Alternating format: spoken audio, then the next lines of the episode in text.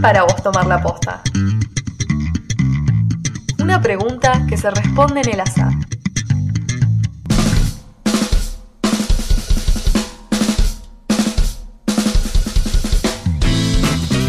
Te invitamos a acompañarnos en estos minutos de aire y que vos también formes parte. Somos Tomar la Posta, el programa de los y las jóvenes por la memoria.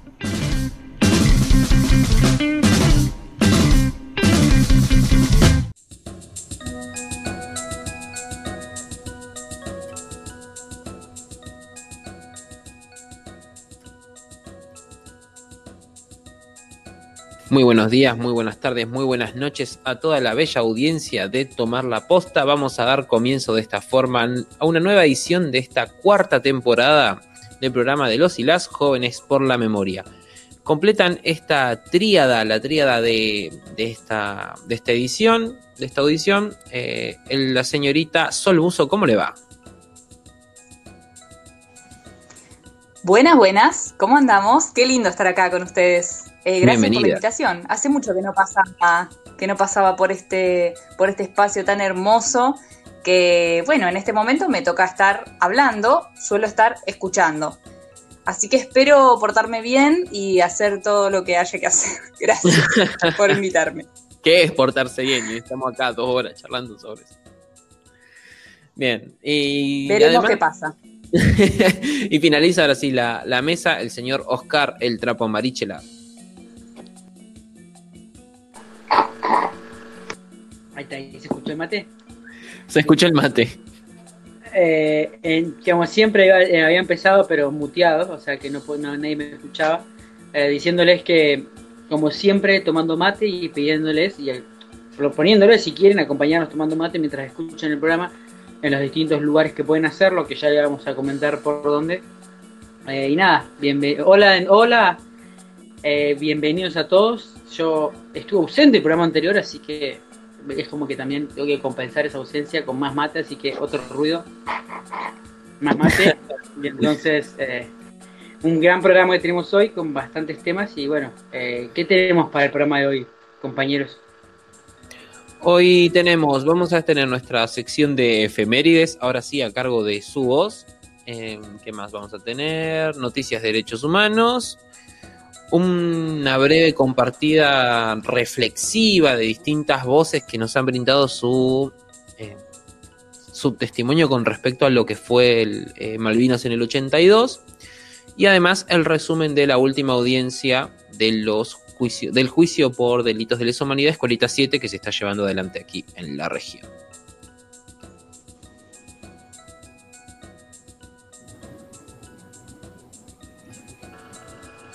Y bueno, y todo eso eh, lo vamos a tener en este programa el día de hoy, que como yo prometí, me voy a hacer cargo de, mi promesa, que lo pueden escuchar eh, en Radio Comunidad Enrique Angelelli, nuestra casita, como siempre lo decimos, aquí en la ciudad de Neuquén. También aquí en la ciudad de Neuquén, también pueden escuchar eh, cuando nos repiten y nos retransmiten tanto en las Casandras como en la radio del Navegante. Después, en el norte de nuestra provincia, pueden escucharnos en La Arriera, en la ciudad de Chosmalal al sur de la provincia, en lo que es Junín y San Martín, en la radio FM Che y FM Pocabullo. Y después en la costa atlántica, no, costa, sí, costa atlántica, muy bien dicho, en la ciudad de Viedma, nos pueden escuchar en Radio Encuentro, los compañeros de allá también retransmiten este programa. Y además de todos esos lugares, por si no nos pudieron escuchar en ninguno de esos lugares, nos pueden escuchar también en Ancho, en Google Podcast y obviamente en Spotify. Nos buscan como Tomar la Posta y también pueden encontrar nuestro programa. Así que no hay excusa para no escuchar el programa, como dice la compañera Rocío. Y además de todo eso, ¿dónde nos pueden encontrar en las redes sociales, Sol? En las redes sociales nos pueden encontrar tanto en Facebook como en Instagram eh, con el nombre Jóvenes por la Memoria, todo junto, y en YouTube como Tomar la Posta.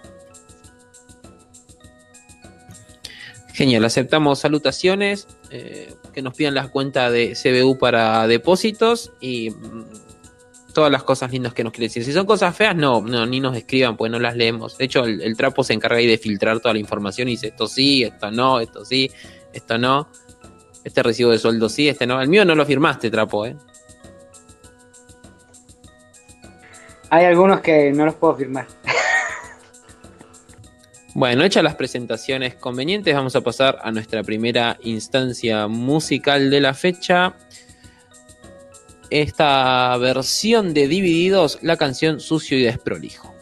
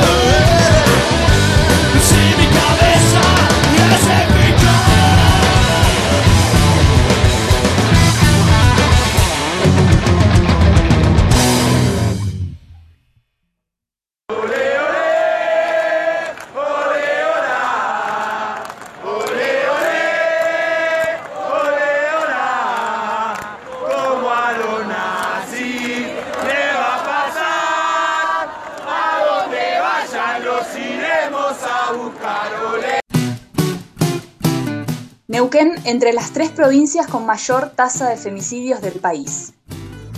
Los datos fueron relevados por el Observatorio Mumalá Mujeres, Disidencias, Derechos entre el 1 de enero y el 31 de marzo del 2021. El Peronzo Ranking está liderado por Santiago del Estero y La Rioja. En términos nominales, en la provincia se registraron dos femicidios y cinco intentos de femicidios desde el 1 de enero a la actualidad.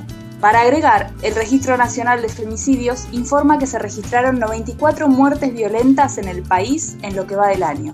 De ellas, 62 son femicidios, lo cual representa una víctima de violencia machista cada 35 horas.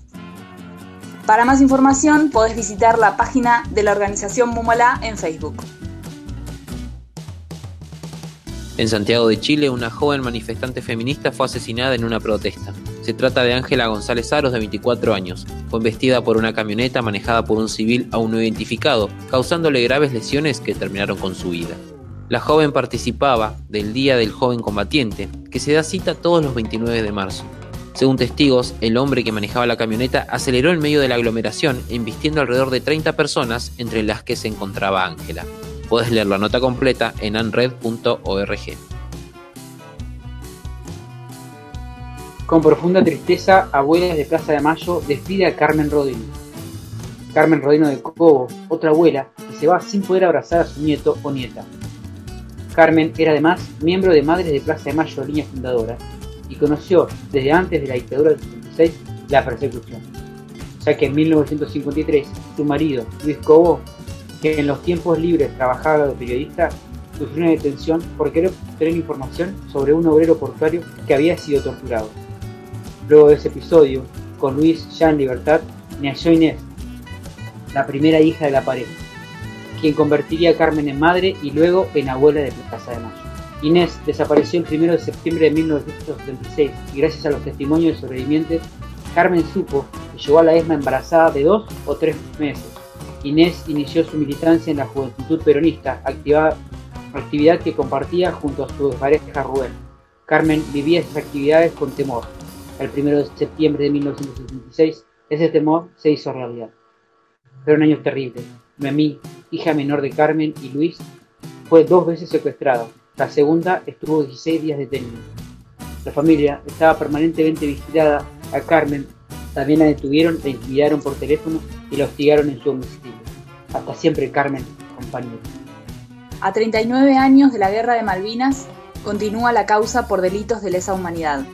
Inició en 2006 por una denuncia presentada por un ex soldado ante la Secretaría de Derechos Humanos de la provincia de Buenos Aires y luego ante el Ministerio Público Fiscal. Luego se sumaron otras denuncias. Las víctimas describieron los tormentos padecidos a mano de sus superiores durante su participación en el conflicto bélico. La causa se tramita en Río Grande. Se investigan casos de miembros del Regimiento de Infantería número 5, dependiente de la Tercer Brigada de Infantería, asentado en la isla Gran Malvina. Estos delitos no son crímenes de guerra, sino de lesa humanidad. Más información en laimposible.org. Se reanuda la causa Fuente Alba 2. Se juzgan a 14 policías imputados por la responsabilidad en el asesinato de Carlos. El proceso había sido suspendido en 2017. En el 2019, la Corte Suprema de la Nación dio lugar a la apelación y envió al Tribunal Superior de Justicia de Neuquén para reformular el caso y continuar con la causa en el marco de la charla realizada por ATEN denominada Encuentro Nacional por la Memoria y la Justicia Completa, escuchamos las palabras de Sandra Rodríguez, compañera de Carlos Fuenteal. Ahora, compañeras y compañeros, estamos en un momento histórico de esta causa. Por primera vez se reabre la causa concretamente a una investigación. ¿Cómo decirle que estos compañeros que están a lo largo y a lo ancho del país nucleados en la CETERA y los que no son de, docentes, los profesionales que están en la, salud pública y otros compañeros que estuvieron militando desde el primer día porque no, soportaron ni soportan hasta el día de hoy que esta justicia haya mantenido la complicidad y la impunidad. Nosotros sostuvimos esta causa, lamentablemente, tuvo todos los revés habidos y por haber, porque el Ministerio Público Fiscal fue el primero que nos atacó, fue nuestro primer enemigo. En un principio esta causa tuvo un primer fiscal que realizó las imputaciones. Estamos hablando del año 2007. Pero después de eso, los fiscales, en un camino totalmente distinto, empezaron a plantear otras cosas, como fue el señor Velasco Copelo, como fue el fiscal Azar, como fue el señor Dimagio. Esos fiscales neuquinos que lo que decían adelante de nosotros era que era una represión justificada. Decirlo en nuestra cara, decir que había sido justificada, que se absolvía a los 14, en ese momento 15 policías, que eso era justificado. Eso es violencia para mi familia. Eso es violencia para los docentes. Y eso es violencia institucional, jurídica, para todos los docentes que vieron morir a Carlos. Trabajadores de salud denuncian descuentos atroces en el mes de marzo. Son empleados del Hospital Heller que se encuentran con medidas de fuerza en rechazo al aumento del 15% que los gremios aceptaron, desoyendo a las asambleas. Desde el sector denuncian que se trata de una persecución y exigen que se respete el derecho a huelga. Además, reclaman un aumento del 40% más actualizaciones de IPC y pase a planta de compañeros tercerizados y eventuales. Así pasaba un nuevo boletín informativo por tomar la posta. Les recordamos que pueden visitar la página de Compañeros de la Imposible para tener toda la información sobre los juicios a lo largo y ancho del país y además pueden visitar la página del Sindicato de Prensa de Neuquén para seguir la crónica del juicio La Escuelita en su séptima etapa.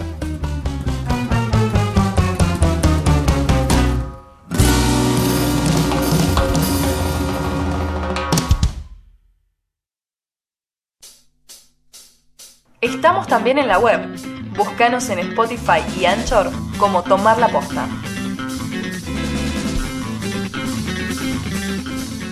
Tomar la posta creo que es hacerte responsable a nivel público y a nivel como privado de, todo esto, pero a nivel público de buscar medios en los cuales la memoria colectiva siga presente se pida justicia, pero sobre todo también se recuerde, por eso creo que es tan importante la memoria, estar atentos a, a lo que pasó para evitar que se repita, y también a nivel como privado o a nivel individual, a nivel interno, es esto de mantenerte informado, de reflexionar, de trabajar lo emocional, porque la verdad que las cosas rompen algo interno muy fuerte. el cerro. Dame amor, dame tu corazón, dame tiempo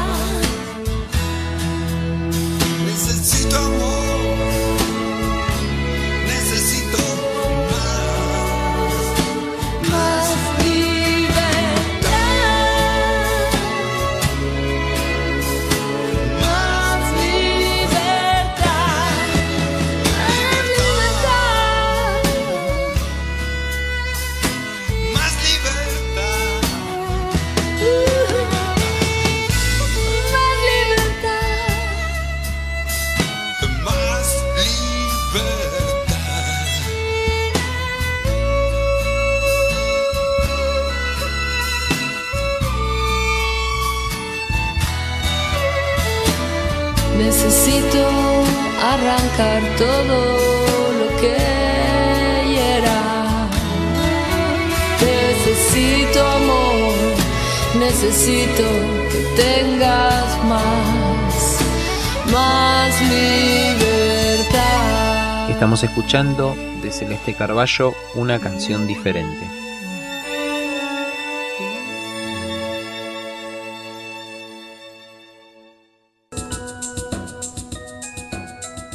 Transcurrieron las diez primeras audiencias del séptimo tramo del juicio La Escuelita. En su mayoría fueron testimoniales. Recordamos que se juzga a 15 genocidas por 20 denuncias, de las cuales 9 son casos de desaparición.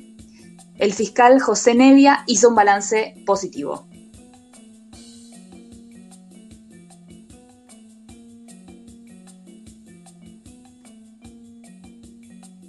Todas las audiencias vienen siendo sumamente positivas este, en cuanto a lo que vienen eh, contando los, testigos, las víctimas, los familiares, los hijos, los sobrevivientes.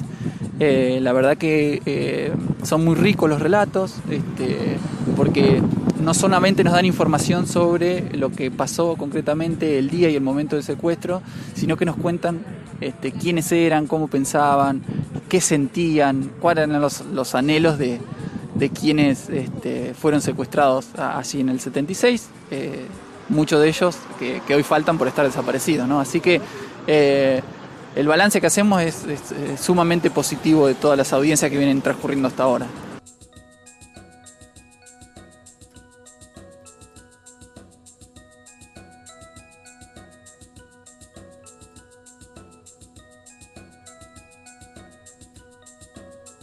El 30 de marzo se realizó entonces la décima audiencia donde se trató la desaparición de Cecilia Becci, estudiante de trabajo social de la UNCO.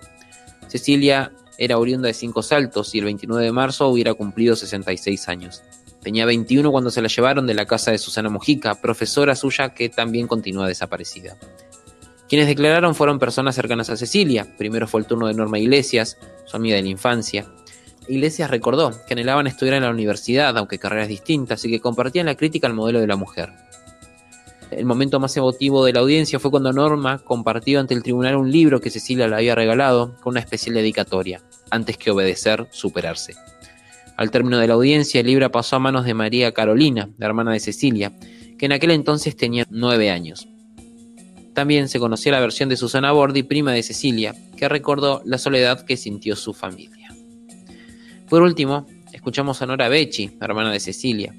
Recuerda que buscaba la posibilidad de que el mundo sea mejor.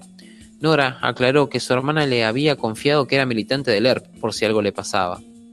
Una de las particularidades que tuvo la jornada fue que la defensa oficial planteó que se suspenda la audiencia por la situación supuestamente aún no resuelta de un juez en el próximo caso que se va a tratar, que es el de Alicia Pifarre. Escuchamos la explicación del fiscal Nevia. La defensa hizo dos planteos, había hecho un planteo por escrito que nosotros pretendimos este, contestar y que es sobre la recusación de uno de los jueces, apartado en un caso en particular. Eh, ese juez fue es sustituido por otro juez, eh, entonces el planteo de la defensa no tenía sentido, para hablar llanamente. Y ante esa situación, las defensoras eh, oficiales plantearon la suspensión del debate. Eh, nosotros eh, explicamos por qué no se debía suspender, entendiendo que era un, planteo que no tenía sustento ni en lo jurídico ni en los hechos y que lo que trasunta esos, a esos planteos son planteos dilatorios para que, bueno, no, lleguemos a, la condena. Eh, el tribunal este, hizo, lugar a, nuestra oposición y a la del resto de las querellas y rechazó ese pedido de suspensión de juicio que eh, realizaron este, las defensoras este, oficiales.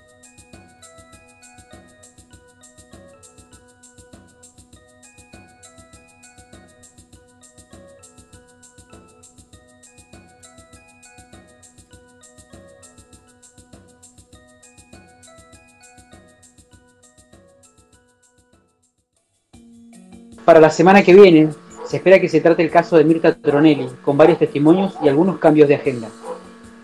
Vamos a escuchar el tema que, como dice el libro El Valle Verás, le gustaba mucho a Cecilia Becci, Historia de la dicotomía de Cristina Char.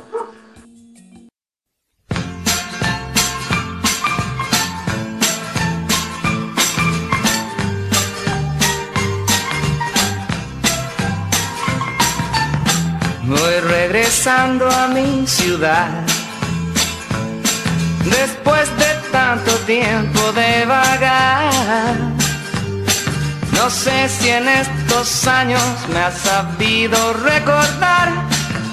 Y si aún me quieres tú, hazme una señal. Te voy a indicar. ¿Recuerdas ese viejo roble en el jardín donde te besé Amarra una cinta donde yo la pueda ver. De no ser así, no me detendré. Y sigo mi camino si no veo atada una cinta en el jardín.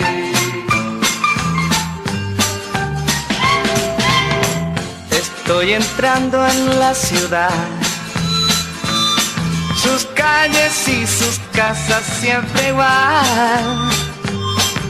Pero mi corazón permaneció en aquel jardín donde yo te prometí regresar aquí. Y hoy regreso al fin. ¿Recuerdas ese viejo roble por primera vez? Amarra una cinta donde yo la pueda ver. De no ser así, no me detendré y sigo mi camino si no veo atada una cinta en el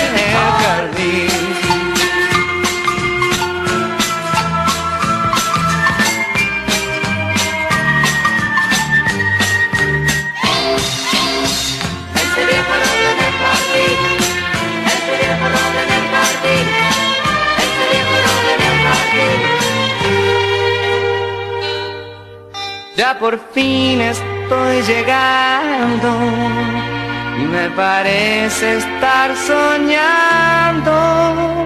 Hay miles de cintitas en el roble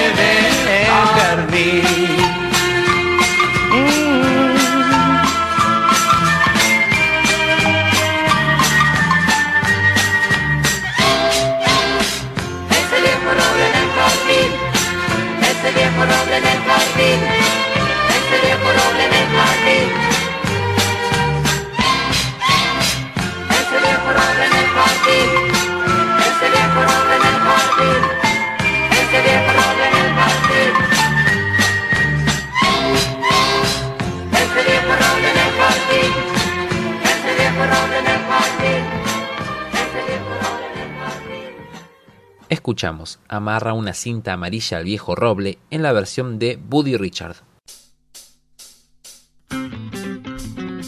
Seguinos en Instagram y Facebook como Jóvenes por la Memoria.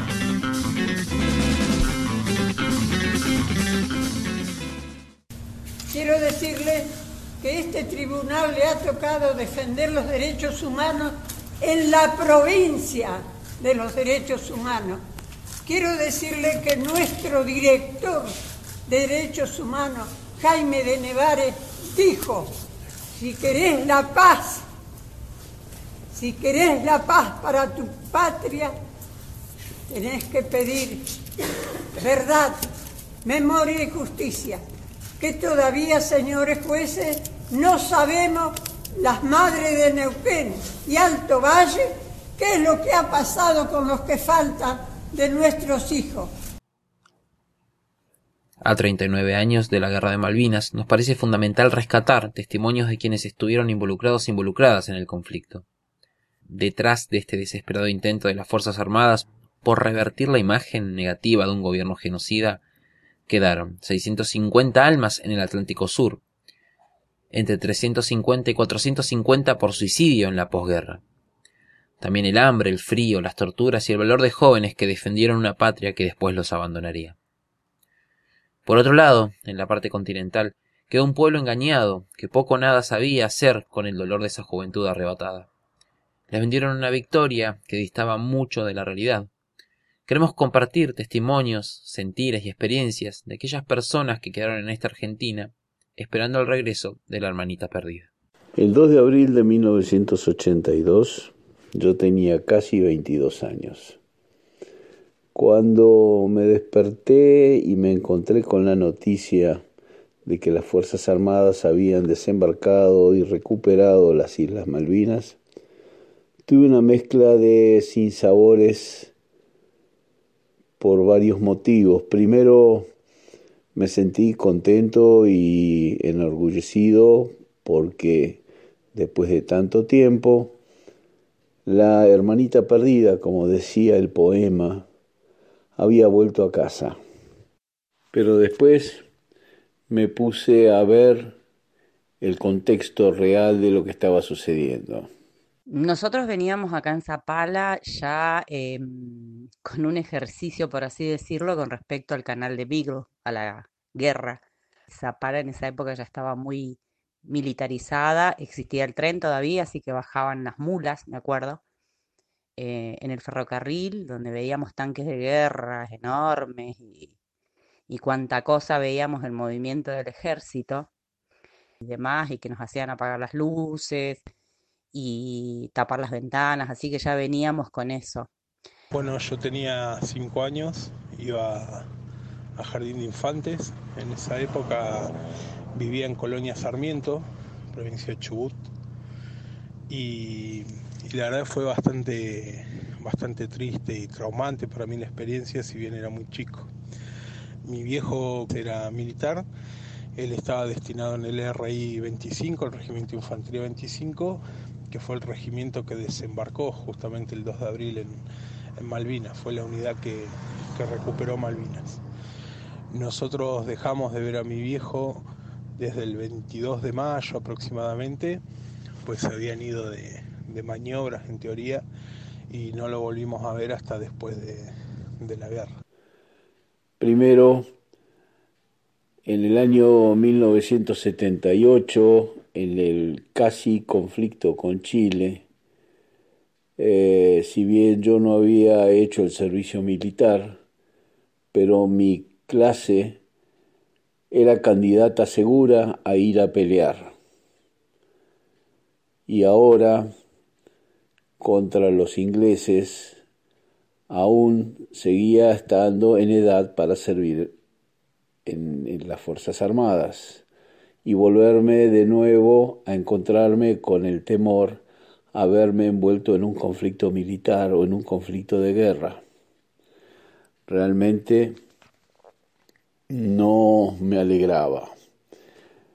En el 82, eh, yo con jóvenes 20 años ya era mamá eh, y no teníamos mucho acceso a las, a las comunicaciones porque eran muy pocos los canales de televisión y nos enteramos de la guerra de Malvinas y nos sentíamos muy orgullosos eh, de recuperarlas. Así que bueno, participé de un grupo de mujeres que hicieron tejidos para enviarle a nuestros soldados, y, pero era todo muy, muy herméticas las noticias, ¿no? No, no, no recibíamos noticias concretas. Siempre las noticias que recibíamos, me acuerdo que eran de que íbamos ganando. Eh, me acuerdo en la tele cuando estaba Pinky que juntó joyas y demás para y comidas y alimentos en la televisión. Mi viejo no estuvo en el, en el frente, solo viajó dos veces a Puerto Argentino. Él era mecánico armero y estuvo en el puente aéreo de Comodoro Rivadavia, donde llegaba el armamento y se reparaba y se volvía a mandar. Esto lo supimos después, una carta que él alcanzó a enviar. Y eh, fue traumante esa experiencia, si bien uno no tenía la, eh, la dimensión de lo que significaba una guerra por la edad, sí se, se sentía en el entorno, ¿no? eh, mi vieja, eh, los amigos, las amigas de mi familia. Y después hay dos cosas que me quedan muy grabadas, tres cosas. Una es que el auto, mi viejo, mi vieja tenía un Fiat 1500, estaba cargado con víveres y cosas para salir corriendo. Después en la escuela nos hacían jugar al plan de, de escondite y me acuerdo que ponían frazadas en las ventanas, sonaba una alarma y había que esconderse, lo porque para nosotros era un juego, en realidad era un plan de, de simulacro de un posible bombardeo, que era una de las hipótesis, porque ahí en Colonia Sarmiento estaba la planta potabilizadora de agua que salía del lago Colidue-Huapi a Comodoro Rivadavia y era parte del agua potable que se cruzaba a, a Malvinas. Yo lo que recuerdo es que estaba en la escuela primaria y mm, teníamos una, una maestra que tenía un hermano eh, en el conflicto, digamos, que era soldado. No recuerdo bien si era soldado o era oficial, pero había una de las docentes de la escuela donde yo estaba cursando que tenía un familiar en la guerra. Así que eran momentos de mucha tristeza y de, de, mucha incertidumbre porque no se sabía nada. Eh. Para la guerra de Malvinas yo tenía 22 años, en ese entonces ya militaba en el Partido Socialista el Partido Socialista frente a la guerra, emitió, reunió a su gente que podía porque estábamos en pleno proceso, pero la cuestión es que resolvió que no obstante que viviéramos bajo el régimen de una dictadura, eh, quien representaba al país, quien ejercía el gobierno del país, había decidido ir a la guerra. Así que el Partido Socialista decidió tomar posición a favor de Argentina y de la causa de Malvinas. Eso hizo de que algunas y muchos, mejor dicho muchos de los integrantes del Partido Socialista y de las integrantes del Partido Socialista, nos inscribiéramos como eh, eh, voluntarios no se nombraban a los veteranos de guerra. Eh, hasta el día de hoy creo que después de que se conformaron como grupo ellos empezaron a visibilizar su situación. Y, lo más triste, y, comparto eso, tiene que ver con el regreso, ¿no? ese regreso a escondidas, llegaron a la madrugada, eh, muchas familias iban a esperar a sus esposos, sus padres y, y no llegaban. La verdad que fue, fue muy duro.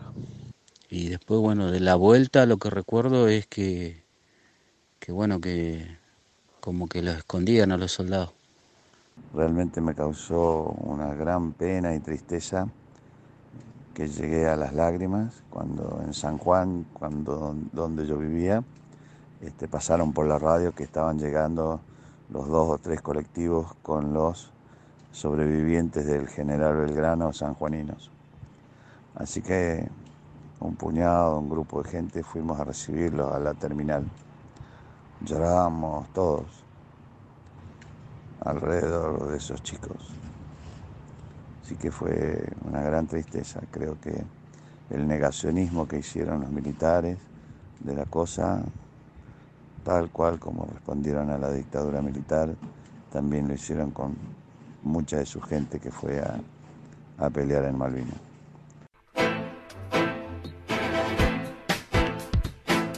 Le pasamos el trapo al cajón de la memoria.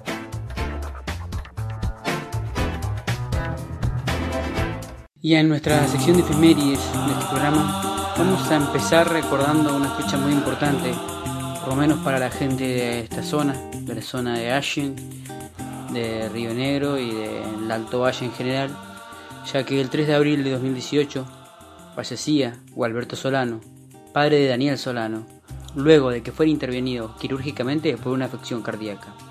Alberto Solano se cargó a sus espaldas la búsqueda de justicia por su hijo, desaparecido el 5 de noviembre de 2011. Fue un luchador incansable, buscador silencioso, y desde el momento en que desapareció su chango, y para ello realizó incontables y cansadores viajes desde Datagal, Salta, hasta Río Negro. En esa larga búsqueda de justicia y de su hijo, las tabas burocráticas, el peregrinar permanente para conseguir los fondos que le permitieran bajar al jahuel del campo de la Manuela, donde se supone habían sido arrojados los restos de su hijo Daniel, minaron la salud de Gualberto. Él creía firmemente que a Daniel lo habían arrojado allí, al punto tal que cuando debía ser sellado el pozo por razones de seguridad, la loce que recubre el Jawel, quizá la última morada de su hijo, la hizo el mismo Gualberto con sus propias manos. Luego de cuatro años de gestiones y reclamos, finalmente en 2017 se consiguió la autorización para descender al Jawel y buscar el cuerpo de Daniel. Logró conseguir el financiamiento para mediados del 2018 y bajo 40 grados de temperatura en enero comenzaron las tareas de exploración del mismo. Durante un mes las máquinas extrajeron solo barro y chatarra y en esos montículos deshechos un grupo de antropólogos forenses buscó rastros de Daniel. Los 30 días, Gualberto observó los trabajos atentamente, silenciosamente. Luché seis años y medio, quiero encontrar el cuerpo de mi hijo y llevarlo a casa, dijo con la humildad que lo caracterizaba. A Daniel lo mataron por hacer un reclamo, ya que con la denuncia de Daniel logra descubrirse una estafa millonaria de agrocosecha que realizaba a cientos de trabajadores golondrina a través del pago de salarios, además de hacerlos trabajar en condiciones deplorables. La lucha de Gualberto y la investigación de la muerte de su hijo, impulsada por los abogados de este, permitieron que saliera a la luz otras causas relacionadas vinculadas a la trata de personas, el narcotráfico, las estafas y otras más que aún siguen su lento proceso en la justicia rionegrina. En 2018, en la sala de audiencia del general Roca, cientos de personas esperaron el fallo y tras la lectura de la sentencia celebraron la condena y recordaron emocionadas a Gualberto. Aquel día, aquel primero de agosto, el tribunal integrado por los jueces María Verina García Balduini, Oscar Gatti y Gastón Martín decidió condenar a presión perpetua a los policías Sandro Gabriel Brerte, Pablo Federico Bender, Héctor César Martínez, Juan Francisco Barrera Pablo Andrés Albarrán Carcamo, Pablo Roberto Quidel y Diego Vicente Cuello por homicidio grabado por alevosía, por la desaparición forzada de Daniel Solano. Hasta tanto la sentencia quede firme, los policías lamentablemente continúan en libertad. El 30 de septiembre de ese mismo año, en la ciudad de General Roca, tuvo lugar una formulación de cargos contra otros tres policías por el asesinato de Daniel, y así se inicia una nueva etapa que se denomina Causa Solano 2. Aquí se acusa a tres efectivos policiales quienes oficialmente ejercían sus adicionales en el boliche a donde fue a Daniel Solano aquella noche. Estos tres policías son Toledo, Muñoz y Echegaray, y su nombre figura en las planillas de programación de guardias adicionales que tenía la comisaría número 8 de Chuel Chuel. Después de tres años de la muerte de Gualberto, queremos recordarlo, no solo porque era un padre que buscaba a su hijo, no solo porque fue una persona amable, sino porque con su ejemplo, con su humildad y con su fuerza, logró que la justicia rionegrina condenara a los asesinos de su hijo. Seguimos buscando los restos de Daniel. Esperamos que la causa Solano 2 llegue a un buen final, pero vamos a seguir recordando todos los 3 de abril y cada vez que el apellido Solano se escuche, a Gualberto y su lucha. También un 3 de abril pero de 2002 desaparecía María de los Ángeles Verón, Marita Verón, con 23 años de edad, cuando salió de su casa para ir al médico y nunca regresaría. Sus padres, la investigación policial los sucesivos fiscales que intervinieron en la causa han sostenido que se trató de un secuestro con fines de trata de personas para la prostitución, identificando a varios sospechosos. Según las informaciones aportadas, a Marita la secuestraron para utilizarla en una fiesta sexual, su primer destino de explotación. Lograría escapar, pero luego la volverían a agarrar. Una trabajadora sexual contó que pasó por manos de un proxeneta, quien la tuvo en su casa, y a los días la vendió por 2.500 pesos a una whiskería en La Rioja. Había dejado su casa el 3 de abril del 2002, y de acuerdo a la descripción de una testigo, habría sido secuestrada por gente que bajó de un coche rojo. Tres días después, sería descubierta por la policía de la localidad de La Ramada a más de 30 kilómetros, usando zapatos con tacones en lugar de las zapatillas que tenía al desaparecer. Estos policías la llevaron a la comisaría y luego a la terminal de ómnibus, pero ella nunca llegó a su destino. La investigación llegó hasta tres cabarets rojanos, Candy, Las Candilejas y El Desafío, hoy rebautizado La Isla, que operaban como tapaderas de prostitución. La Cámara de Apelaciones de Tucumán los describió de esta manera. Lugares destinados al ejercicio de la prostitución donde hay un sistema de reclutamiento de mujeres incluso mediante la privación de su libertad. Una de las mujeres liberadas gracias a la investigación de nombre reservado, declaró haber visto en Candy, drogada, con peluca y lentes de contacto, a Marita. Luego le perdió de vista, pero yo que es posible regente de la whiskería, Lilla Medina, comentar, estos boludos la están buscando y está en España. Medina está procesada por privación ilegítima de la libertad agravada y promoción de la prostitución, al igual que su hijo y la esposa del mismo. Otras aristas de la investigación incriminaron a la, tucumana Daniela Milheim, quien habría tenido la intención de llevar a Marita Verón a Río Gallego. Fue detenida junto a su marido y un oficial riojano, transportando mujeres. Se liberó una misionera, una cordobesa y dos bonaerenses. Se consiguieron datos sobre una red de prostitución en España, en la cual rescataron a 17 mujeres, pero Marita no fue encontrada entre ellas.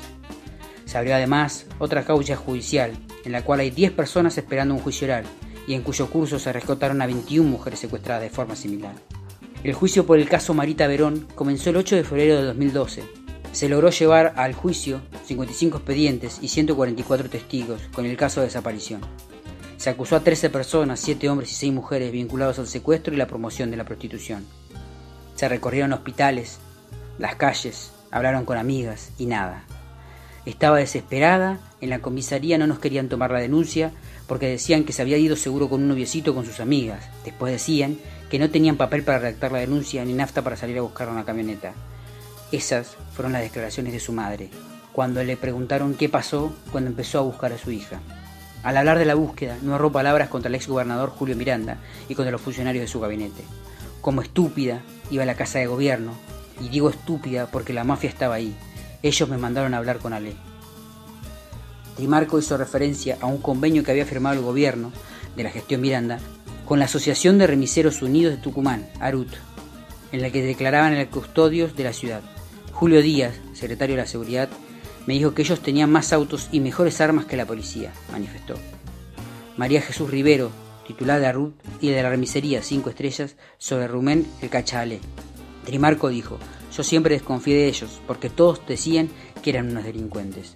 La Chanchalé y toda la mafia manejan la droga y la prostitución de esta provincia. No sé por qué el pueblo de Tucumán no los enfrenta. Yo los voy a enfrentar. Así, bajita, chiquita como soy, voy a defender a mi hija. Desgraciadamente me convertí en un especialista en este delito, porque lo palpé, lo viví y busco a mi hija. Jamás la voy a dejar de buscar. Caiga quien caiga. Mi misión es mi hija. No quiero cerrar los ojos hasta antes saber de ella. Hay muchas chicas desaparecidas que estamos ayudando, pero yo quiero a mi hija, dijo con firmeza Susana Trimarco. El 11 de diciembre de 2012, el juez Alberto Piedrabuena, Emilio Herrera Melina y Eduardo Romero Lescano integrantes de la sala número 2 de la Cámara Penal de Tucumán, emitieron su veredicto mediante el cual los tres imputados resultaron absueltos. El fallo provocó una extendida reacción y rechazo social, a tal punto que el repudio llegó desde distintos lugares del país y como movilizaciones a nivel nacional. Las protestas en todo el país provocaron varias renuncias en el gabinete tucumano y ayudaron a movilizar las acciones judiciales en contra de los magistrados. Susana Trimarco, logró iniciar el juicio político contra los magistrados, pero Molini y Peragüera presentaron su renuncia para jubilarse. La causa llegó a la Corte Suprema de Justicia de Tucumán, que en diciembre de 2013 revocó el fallo absolutorio y condenó a 10 de los 13 imputados, que habían sido absueltos en su momento, mientras absolvió a María Jesús Rivero y su hermano Víctor Rivero, mientras que Irma Medina falleció meses antes. La sentencia final se dictó el 8 de abril de 2014, con penas de entre 10 y 22 años de cárcel, condenando a José Fernando El Chenga Gómez y Gonzalo El Chenguita Gómez, Daniel Milgen y Andrés Alejandro González, Carlos Alberto Luna y Domingo Pascual Andrada, María Susana Márquez, Humberto Juan de Robertis, Mariana Natalia Bustos, Cintia Paola Gaitán, a 10 años de prisión. Tras el dictado de la condena, los abogados de los imputados presentaron recurso extraordinario federal para que la Corte de la Nación revisara la decisión. Debido a ese planteo y ante la ausencia de una sentencia firme, vencidos los pasos de la prisión preventiva, los condenados por la desaparición de Marita Belón salieron en libertad. El último en hacerlo fue el Chenguita Gómez en julio del 2016. En marzo del 2017, la Corte Suprema de Justicia de Tucumán rechazó un recurso extraordinario que habían presentado los defensores de los acusados en el que solicitaban que el fallo condenatorio sea revisado por la Corte de la Nación y ordenó que los 10 condenados por la desaparición de Marita volvieran a la cárcel. En diciembre de 2017, denunciados por Susana Tremarco, se inició el juicio en Tucumán a los miembros del clan Ale. a los que se los vinculó con la desaparición de su hija. La presunta banda criminal encabezada por los hermanos Rubén la Chancha Ale y Ángel el Mono Ale enfrentó cargos de presunto lavado de activos provenientes de distintas actividades ilícitas, incluida la trata de personas, con fines de explotación sexual. En 2017, tras un año de debate, los hermanos Rubén la Chancha Ale y Ángel el Mono Ale fueron condenados a 10 años de prisión al ser considerados por culpa. En tanto, María Jesús Rivero ex esposa de la chancha, otra de las consideradas cabecillas de la organización criminal, fue condenada a cumplir una pena de seis años de cárcel. Por decisión del tribunal, los condenados cumplirán su condena bajo la modalidad de prisión domiciliaria, hasta tanto la sentencia quede firme. Otras 11 personas también recibieron penas de entre 3 y 7 años de prisión, y hubo tres absueltos por el beneficio de la duda. Susana Trimarco ha dado una lucha titánica. En soledad, logró rescatar a 120 mujeres víctimas de la trata. Y desde la creación de la Fundación Marita Verón hasta hoy, ha rescatado a más de 8.500 mujeres. El caso de Marita dio visibilidad a la trata de personas y a la red de corrupción estatal. Además de eso, la lucha de Susana Trimarco impulsó la ley 26.364 de prevención y sanción a la trata de personas y asistencia a sus víctimas. Desde este programa queremos seguir recordando a Marita Verón, pidiendo por su aparición y acompañando la lucha de Susana en contra de la trata de mujeres y por la aparición de su hija.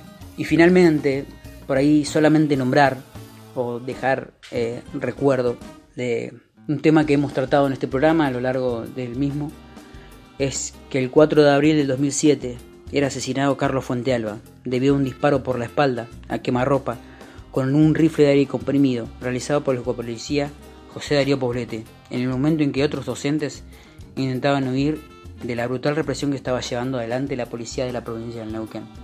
Aún seguimos esperando que la causa Fuentealba II y que ponga en prisión logre la justicia contra los autores intelectuales del asesinato de Carlos, entre los cuales lamentablemente en la causa Fuentealba II no se encuentra el gobernador de ese momento, Jorge Omar Sovich.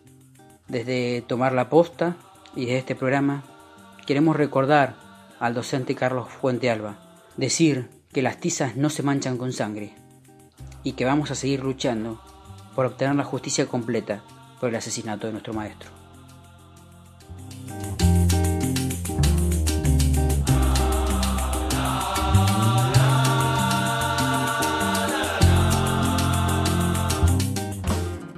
Bueno, y de esta manera terminamos con las efemérides y también vamos cerrando el programa y eh, aprovecho para mandarle un fuerte abrazo y un gran saludo a nuestros compañeros de Radio Comunidad, a Gloria, a Pedro y a Magín, y a todas las personas y, compañeros en las distintas radios que ayudan, eh, nos ayudan y nos acompañan, como me gusta decir siempre al final del programa, en esta noble tarea de la comunicación popular.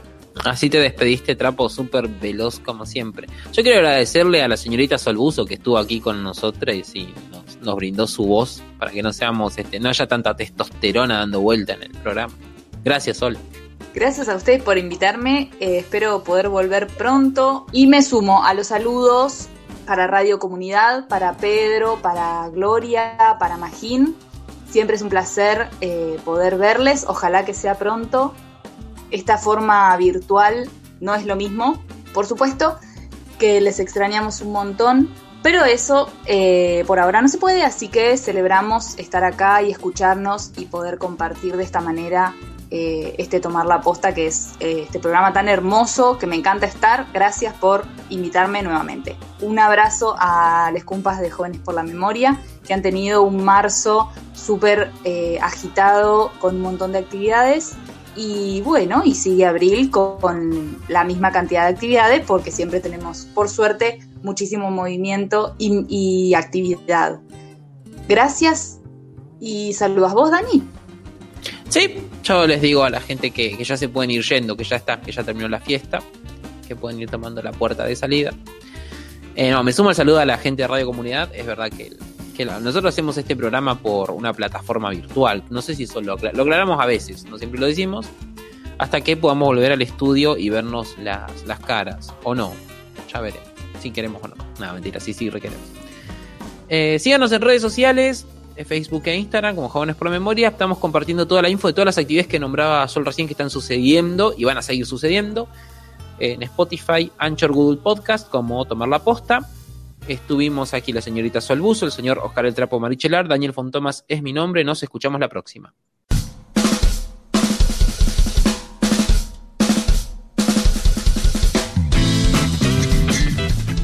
Hasta acá llegó Tomar la Posta.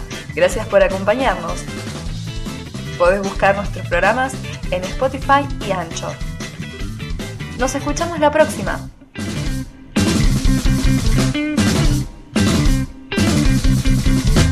Son jóvenes y tomen en serio la posta.